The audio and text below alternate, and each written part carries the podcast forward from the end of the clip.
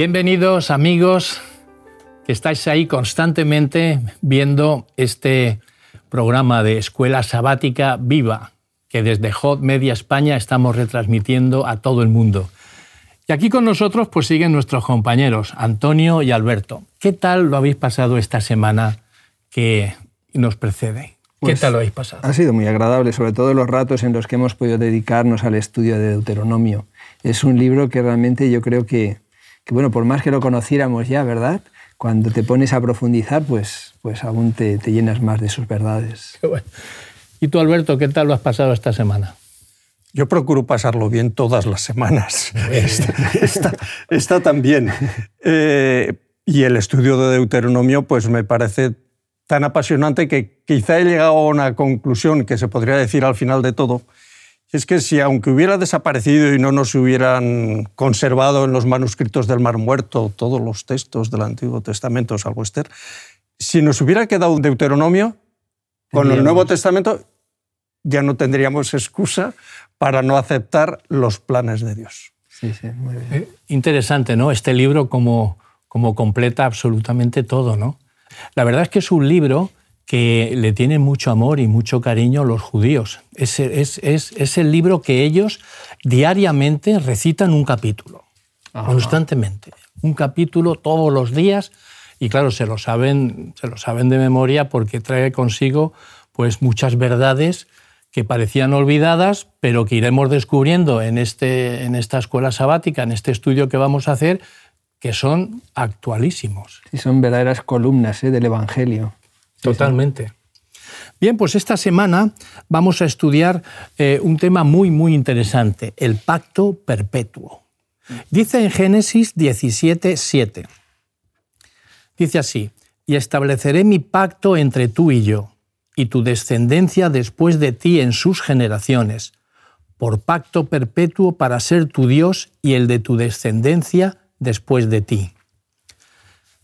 Dime, Alberto, ¿Este pacto eterno significa que se nos aplica a nosotros hoy como a Abraham y a sus descendientes?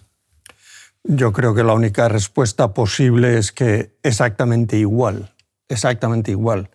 Porque el plan de salvación de Dios, como ya hemos dicho en las semanas anteriores, es para el mundo, no es para el pueblo judío, eh, ni para los egipcios, porque eran los amos y señores en aquella época, en el mundo antiguo, eh, ni para una clase social o intelectual determinada. El pacto de Dios es para todos. ¿Desde cuándo? Pues ya lo veremos, desde antes de la fundación del mundo. Por eso se dice que es perpetuo, es perpetuo incluso antes de la creación de nuestro mundo y de la organización de nuestro mundo. Estaba en el plan de Dios y comienza a ejecutarse pues escogiendo a Abraham, a su descendencia. Y a mí me interesa mucho de esos textos que acabas de leer, de, de Génesis 17, 7, cuál es el propósito del pacto según el texto. Aparte del hecho de que para que sea perpetuo por tus generaciones, dice para ser tu Dios. Para ser tu Dios. Y termina así el versículo siguiente también.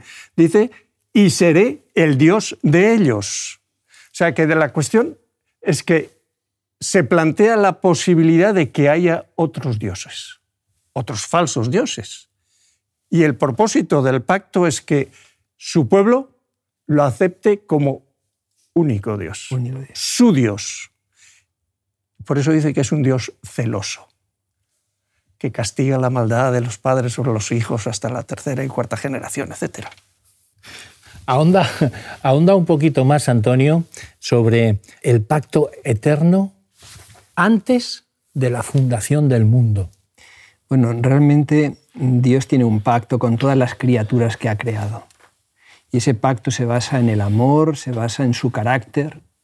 Y ese pacto es sempiterno. O sea, de hecho, esto que ahora acabo de referir, sempiterno, ese concepto, lo tenemos en la Biblia. O sea, es como una especie de énfasis que Dios quiere poner. Por ejemplo, aquí en Isaías 24 dice, versículo 5, dice, y la tierra se contaminó bajo sus moradores porque transgredieron las leyes, violaron el estatuto, quebrantaron el pacto sempiterno.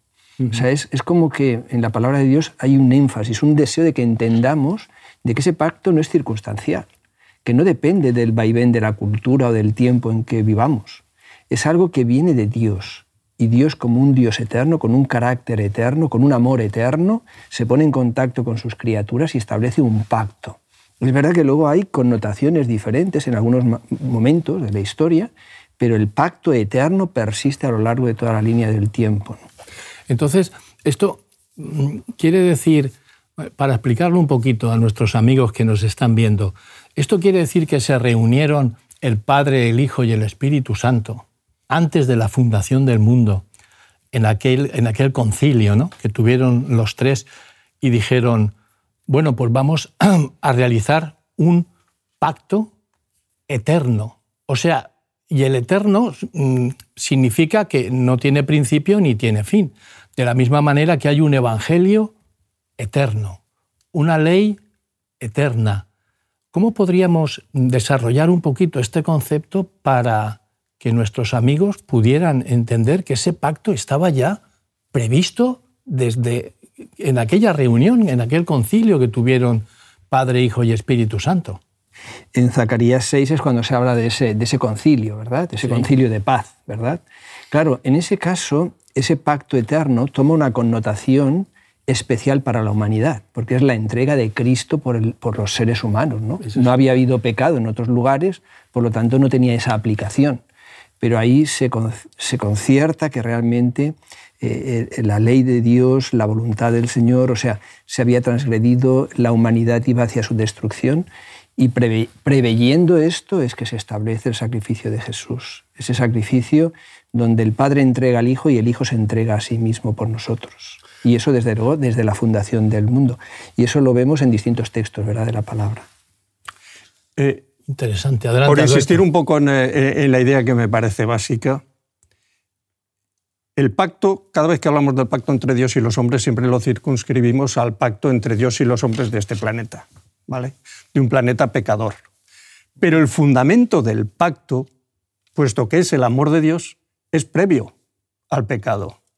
Dios es amor desde siempre, desde antes de que existiera ninguna criatura, ni ángeles, ni seres humanos.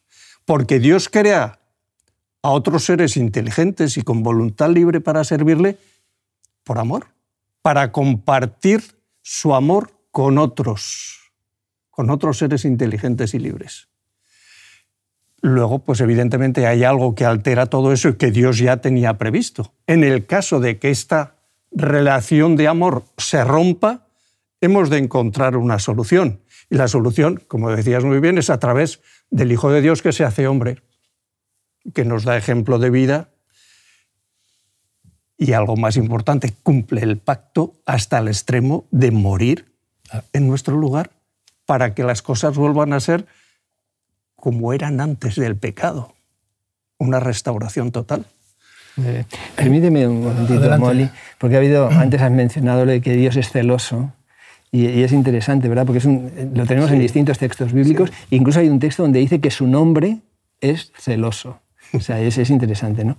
Y cuando lo has comentado, en psicología, claro, los celos, los celos tienen connotaciones muy negativas, ¿no? porque tienen, tienen como dos parámetros. Uno es el, sentido de posesión y por otra parte la propia inseguridad de la persona. Pero claro, cuando hablamos del celo de Dios, es el celo por el bien, es el anhelo de, que vivamos de la mejor manera, seamos más felices, podamos crecer como personas, como cristianos, ¿verdad? Pero a mí me gusta mucho el término ese porque es como algo como muy visceral, ¿no? Es como un, anhelo de parte de Dios de que ese pacto realmente redunde en un beneficio extraordinario para nosotros, para nuestras familias y para, para el mundo. Para todos. Bueno, profundizar en este tema es llegar también a unas conclusiones muy bonitas, ¿no? Saber que ya habían hecho un pacto para que nosotros pudiéramos alcanzar aquello que perdimos. Y, y fue ofrecido pues también gratuitamente, ¿no? Decir, ahí lo tenéis, sencillamente os, tenéis que acogeros a él y ya está. O sea, no hay, por nuestra parte, no había eh, un, un, motivo previo para que nosotros estuviéramos ahí en ese pacto. Dijo, no, no, nosotros estamos aquí y os lo ofrecemos, recogedlo y recogedlo gratuitamente. Dice Deuteronomio en 9:27, dice, no por tu justicia, ni por la rectitud de tu corazón entras a poseer la tierra de ellos, sino por la impiedad de estas naciones Jehová tu Dios las arrojas delante de ti. Antonio, ¿están vinculadas las promesas y el pacto de la ley? Bueno, Perdón, y el pacto con la ley. Sí, realmente eh, el Señor se mueve efectivamente, nos da, hace con nosotros ese pacto, un pacto que como estamos diciendo y has leído, ¿verdad? Pues no, es, no hay mérito en nosotros, de hecho en, el propio capítulo, ¿verdad? Luego dice, no es por tus méritos, o sea, lo dice más clarito, ¿verdad? el agua, ¿eh? no, no, es por tus méritos, ¿no? Entonces, eh, el pacto, el pacto de Dios está vinculado con promesas maravillosas, beneficios extraordinarios que tenemos, que recibimos cada uno de nosotros. Recibimos la paz, recibimos el gozo, recibimos la salvación, recibimos el crecimiento como personas. O sea, realmente eh, las promesas que vemos aquí reflejadas, en primer lugar aparece, ¿verdad?, la tierra prometida y nosotros tenemos la tierra nueva. Pero aparejado con, con ese pacto no es solo la promesa y esa esperanza de la tierra nueva, sino lo que hemos experimentado como cristianos, ¿verdad? Lo que cualquier cristiano que nos pueda estar escuchando sabe que es así. El Evangelio, ese pacto de amor de parte de Dios, produce un cambio interior, produce un cambio en la conciencia, en los gustos, en los deseos, en la forma de pensar, en la forma de ver la vida. Y eso son promesas del Señor, son bendiciones. Por eso en el texto, ¿verdad? En Deuteronomio dice, dice dirán, pueblo sabio y entendido, nación grande es esta, porque el pacto realmente trae aparejado con él beneficios maravillosos. Por eso, como cristianos, siempre tenemos el deseo ¿no? de que todo el mundo pueda conocer este pacto fantástico. De hecho, Alberto, este libro de Deuteronomio es llamado el libro del pacto. ¿eh? Es llamado el libro del pacto. Y entonces la pregunta es, si es denominado Deuteronomio es el libro del pacto, eh, es un resumen del pacto, es una conclusión, una profecía, un tipo. ¿Cómo lo podríamos eh, calificar? Bueno, en realidad es un poco todo, porque Deuteronomio es un, una compilación, un resumen de los cuatro primeros libros del Pentateuco, recoge todo eso de alguna forma, pero de manera especial lo que significa el pueblo de Israel saliendo de Egipto hacia la tierra prometida. Eh, es un resumen porque, claro, no va a repetir absolutamente todo lo anterior, pero nos encontramos, por ejemplo, con el decálogo que está ahí también al principio, eh, porque debe recordarse a toda esa gente que ya han pasado los 40 años qué normas van a regirles como pueblo cuando atraviesen el Jordán que ese pacto sigue en vigor, que esa ley y el decálogo que va a estar en el arca de la alianza siguen siendo las pautas que deben observar y seguir, que Dios debe ser su único Dios y no buscaréis ni adoraréis ni haréis como los pueblos cananeos que, que yo he quitado de delante de vosotros para daros vuestras ciudades y pues, sus campos tal y como están. Y además, el plan de Dios era de hacerlo sin guerra, sin batalla. Mandaremos castábanos, avispas, tal.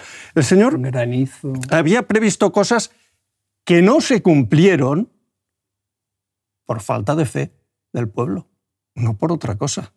Porque ellos confiaron más en sus propias fuerzas que en el poder de Dios. Y así les fueron las cosas. ¿Cuántas veces no perdieron batallas y salieron mal parados? Bueno, es una conclusión Claro que es una conclusión, porque apunta a la restauración, como decías muy bien, pues ellos a una tierra, la tierra de Canaán, como herencia para ellos y sus descendientes, y nosotros la tierra prometida, la, la tierra nueva. Profecía, pues está llena de profecías que se van cumpliendo, y es un tipo genérico porque hay muchos detalles que se representan primero con antitipos, como todo el ritual del santuario, por ejemplo que algunas veces se nos olvida, se les olvidó a los judíos que solo eran tipos, no eran realidades. Y me gusta mucho, muy especialmente, a veces hablando con nuestros amigos evangélicos, pues la epístola de Pablo, aunque algunos discuten la autoría, a los hebreos. Es impresionante. Es el resumen de los tipos y los antitipos del Antiguo y del Nuevo Testamento. Y hay una conclusión evidente. El centro absoluto de los tipos y de los antitipos es Cristo y su misión de salvación. Así es. Sí, eso lo veremos, lo estudiaremos, porque el libro de Hebreos le escribe Pablo a sus amigos, le escribe Pablo a los hebreos, a los judíos, a los sacerdotes. Y ellos sabían precisamente. comprender, ¿verdad? Claro. Y ellos sabían perfectamente de qué les estaba hablando, porque si este libro de Hebreos va a todos los cristianos, pero muchos dirían, ¿esto qué es? Tantas, tantas ceremonias, tantas liturgias, pero los judíos sabían precisamente qué era lo que estaba diciendo. Pero bueno, esto también lo abordaremos eh, puntualmente porque es muy bonito. Lo cierto es que Moisés les tiene ahí en la ribera del, del río Jordán. Señores, hay que pasarlo, hay que pasarlo porque dentro hay naciones paganas que os van a contaminar. Hay naciones paganas que os van a derivar a otros caminos que no son los míos. Y así que les vuelve a recordar otra vez, ¿no? Esto del pacto. Y la pregunta es, Antonio, Igual que la verdad presente en Deuteronomio, ¿debemos ser advertidos contra el paganismo que nos rodea y sus costumbres? realmente en el libro de Deuteronomio, efectivamente, Moisés pone un énfasis muy grande en la idolatría, en los ídolos, ¿verdad? En los dioses. Eh, me, gustó mirar en la concordancia cierta frecuencia de uso de palabras ¿no? en el libro de Deuteronomio. Y, por ejemplo, dioses aparece 40 veces.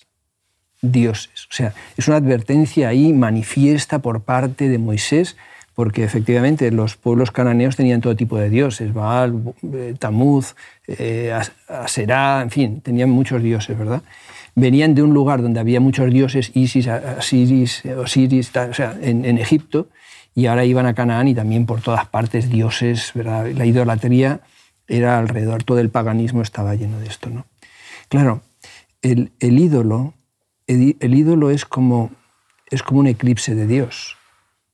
Es como ponemos el ídolo y entonces no podemos ver a Dios. Y, entonces, efectivamente, o sea, cuando tenemos ídolos, y bueno, efectivamente en aquel tiempo estaban esos dioses que hemos mencionado y otros muchos, pero nosotros efectivamente también dentro de un mundo eh, donde reina el paganismo y donde se le da la espalda a Dios, pues tenemos también que tener una gran precaución, ¿no? Mm. porque si, en cuanto empiezan a ponerse otro tipo de ídolos, que no serán estatuillas y cosas así de este tipo, ¿no? porque puede ser desde el smartphone, puede ser un deporte determinado, puede ser el poder, la fama, el prestigio, lo que sea, cuando lo ponemos delante de Dios estamos haciendo un eclipse y entonces Dios no se puede manifestar como Él quiere manifestarse en nuestra vida. Qué interesante, ¿no? el, el libro de Deuteronomio dando todas estas, todas estas pautas para los que iban a entrar a esa tierra y cómo ahora mismo esa verdad presente de Deuteronomio está viniendo a nosotros, a nuestro alma, diciendo, mirad, estáis en medio de un mundo muy pagano, por favor, a punto de cruzar el río Jordán, a punto de cruzarlo, por favor, mirad todo aquello que os pueda llevar a actitudes que no son correctas delante de mí. Yo creo que el problema sigue siendo el mismo, ellos con sus circunstancias, nosotros con las nuestras. Es o aceptamos a Dios tal y como es, como se nos revela, como un Dios de amor con un plan, o lo rechazamos y entonces estamos hablando idiomas diferentes. Y esto en la vida de todos los días, cada vez que hablas con alguien que se manifiesta ateo o que renuncia a Dios, a la religión, por supuesto a la Biblia, a ciertas éticas, a ciertas morales, que están incluidos en los mandamientos de la ley de Dios, pues decimos, bueno, ¿cómo podemos llegar a esta gente que rechaza a Dios? Que son paganos, porque el paganismo es rechazar a Dios. ¿Cuántos sustitutos podemos poner para Dios? Como tú mencionabas, hasta futbolistas que salen y los ponen de dioses. Pero bueno, pero ¿dónde hemos llegado con nuestras tonterías? O artistas o qué sé yo. Pero a mí me preocupa una cosa más. La que más me preocupa no es de los dioses falsos que están a nuestro alrededor, sino ese pequeño Dios que llevamos todos nosotros dentro, que nos creemos que somos, que tenemos razón, que mi opinión vale más que la de otros. Y hubo un hombre al que no le tengo ninguna simpatía particular, pero que escribió, era un jesuita, que escribió un libro pues, sobre antropología, eh, Telar de Chardin, que titula el libro L'homme, ce petit Dieu, el hombre, ese pequeño Dios. ¿Por qué? Porque en el fondo, eso que Dios ha puesto en el corazón del ser humano, semilla de eternidad y tal, que es cierto, lo hemos manipulado de tal manera, semilla de eternidad, pero por mí, por mí mismo. Y hemos inventado, ¿cuántas cosas se, han inventado? Para ser inmortales cuando no lo somos. ¿Por qué? Porque prescindimos de Dios. Si prescindimos de Dios y del Dios de la revelación, estamos jugando a otro, a otro juego, otra cuestión. Ahí estás hablando, ahí estás hablando de ese gran ego, ¿no? Ese egoísmo, esa egolatría, ese egocentrismo. Y Pablo diciendo, mirad, tenemos que conseguir esto. Ya no vivo yo, ya no vive ese ego en mí, sino vive Cristo en mí. Eso es lo que debemos de conseguir. Y Alberto lo decía muy bien hemos entrado ahí en una disposición que todo, todo lo controlo porque es mi ego. Pero Pablo acaba diciendo eso, ya no vivo yo. Cuando eso lo consigáis, estaría listo. Antonio. esa es una maravilla. Bueno, por lo que estamos comentando de los ídolos, ¿no? que efectivamente el primero muchas veces somos nosotros, ¿no? Pero ¿cómo, ¿cómo, el Señor establece en su palabra, mirando a cara descubierta como en un espejo la gloria del Señor, vamos siendo transformados, ¿no? Eh, la figura del ídolo, seamos nosotros o cosas externas a nosotros. Hay textos en la palabra de Dios, por ejemplo, el Salmo 115, donde habla, eh, dice, habla de los ídolos y tal, dice, los ídolos de ellos son plata y oro, obra de manos de hombres, tienen boca, mas no hablan, etcétera, etcétera. y luego dice el versículo 8 algo muy interesante. Semejantes a ellos serán. Y es que el ídolo tiene la terrible influencia de hacernos semejantes a ellos. Por eso si miramos a Jesús, que es todo lo contrario al ídolo, es el Dios verdadero, entonces es cuando tenemos una verdadera transformación y un crecimiento, creciendo en todo hacia aquel que es la cabeza, esto es Cristo. El ídolo, Satanás ha tenido mucho interés en la idolatría, empezando en esa idolatría hacia uno mismo, ¿no? Y, y todo tipo de ídolos o cosas a las cuales tendamos y al final nos asemejemos a ellas. El plan de Dios es otro. Dios nos creó a su imagen y semejanza verdad de creación y de redención de cara a la restauración final. Restaurar la imagen de Dios, dice Elena White, casi perdida, casi borrada por el pecado. Pero el hombre ha cometido un error muy importante, y es que ha hecho dioses a su imagen. Justo el procedimiento, el proceso inverso, contradictorio. Y ahí me lleva a una cuestión que me parece básica no solo que no podemos prescindir de Dios y que hablar de Dios o creer en Dios, sentir a Dios, vivir con Dios es una cosa y lo contrario es otra absolutamente diferente, en la vida de los cristianos, de los creyentes, en mayor o menor medida vivimos una especie que podríamos llamar de sincretismo religioso. Porque creemos en Dios, pero estamos tan rodeados de tales circunstancias que nos bombardean por todas partes, que muy a menudo olvidamos lo que es fundamental y lo circunstancial nos puede, nos vence. Y vivimos a la vez con la esperanza sí que Jesús vuelva pronto, que vuelva mañana mejor que pasado. Y el resto de nuestros valores, ¿cómo los tenemos? A mí me parece que es un motivo importante. El sincretismo religioso no de que como algunos, no, que, no, que unirse los... cristianos, no, no, no, no, de nuestros valores. Totalmente. Bueno, eh, un, adelante, detalle, Molly. Porque has mencionado, Alberto, el, eh, esas palabras ¿no? de, de Génesis 1.26, hagamos al hombre a nuestra imagen y semejanza. Qué interesante, ¿verdad?, que justo en el segundo mandamiento del decálogo, que está ahí, forma parte del pacto, no te harás imagen ni ninguna semejanza. Porque el camino de retorno el camino de retorno a la recuperación de la imagen de Dios es justamente mirar a Jesús. Él es la imagen de Dios. Él es la imagen que no ha sido desvirtuada. Él es el que marca el camino. Y en el Decálogo se contempla ese detalle tan importante. Bien, bueno, pues vamos concluyendo, Alberto. Vamos concluyendo. Eh, porque tenemos una, la última lección con otras imágenes, ¿no? Y el Señor nos deja imágenes preciosas, ¿no? Saqué del horno de fuego de Egipto, tu vestido nunca se envejeció. Eh, esas imágenes, por ejemplo, de la familia, ¿nos sentimos familia de Dios, familia de Cristo? ¿Nos sentimos familia con nuestros hermanos de iglesia? Y con esto ya concluimos esta lección. Eh, me parece que el concepto de familia es un concepto muy diverso, no solamente por los inventos modernos, ¿eh? sino por las culturas de los distintos pueblos. No es lo mismo una cultura patriarcal que la que tenemos ahora. Yo he tenido el privilegio de vivir en África unos cuantos años y evidentemente el concepto de familia no tiene nada que ver con el nuestro. La familia extensa, te presentan a alguien, este es mi hermano. Eh, y dices, ¿es el mismo padre? Dice, no, no, es mi hermano de clan, de tribu.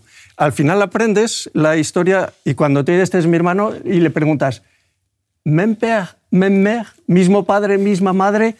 Y dice, no, no, solo el padre. Él es de una madre y yo de otra, porque mi padre pues tiene tres o cuatro mujeres, las que sean. Y desde luego todos tienen ese concepto de obligación con los miembros de la familia que a veces nos sorprendían.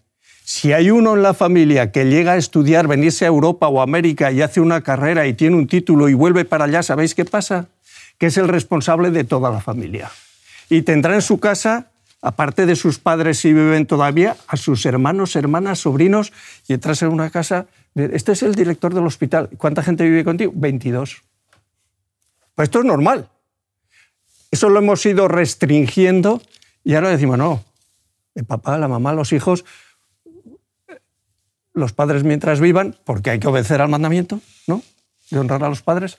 Pero tenemos conceptos de familia diferentes. Pero sea cual sea el que tenemos, Decíamos no hace mucho que la primera iglesia, nuestro hogar, nuestra familia. Esa es nuestra primera responsabilidad. Muy bien. Bueno, pues con esta idea, amigos, nos quedamos, ¿no? Nos quedamos con ese pacto eterno, ese, ese Dios amoroso que siempre accede a nosotros, esa familia, ¿no? Que debíamos de ser siempre. Y con esto acabamos, pero quiero que recordéis siempre que el escudriñamiento cuidadoso de la palabra de Dios y una reflexión acompañada de oración será abundantemente recompensado. Amigos, nos vemos la semana que viene. Un abrazo para todos vosotros. Te invitamos a tener una experiencia más allá del sábado, convirtiendo tu unidad de acción en una iglesia hogar en donde la Biblia, la oración intercesora, la fraternidad y la testificación sean vuestro estilo de vida. Así experimentaremos un poder renovador en la Iglesia y en el cumplimiento de la misión. Suscríbete a nuestro canal de Hop Media para no perderte ninguna escuela sabática viva. Que Dios te bendiga.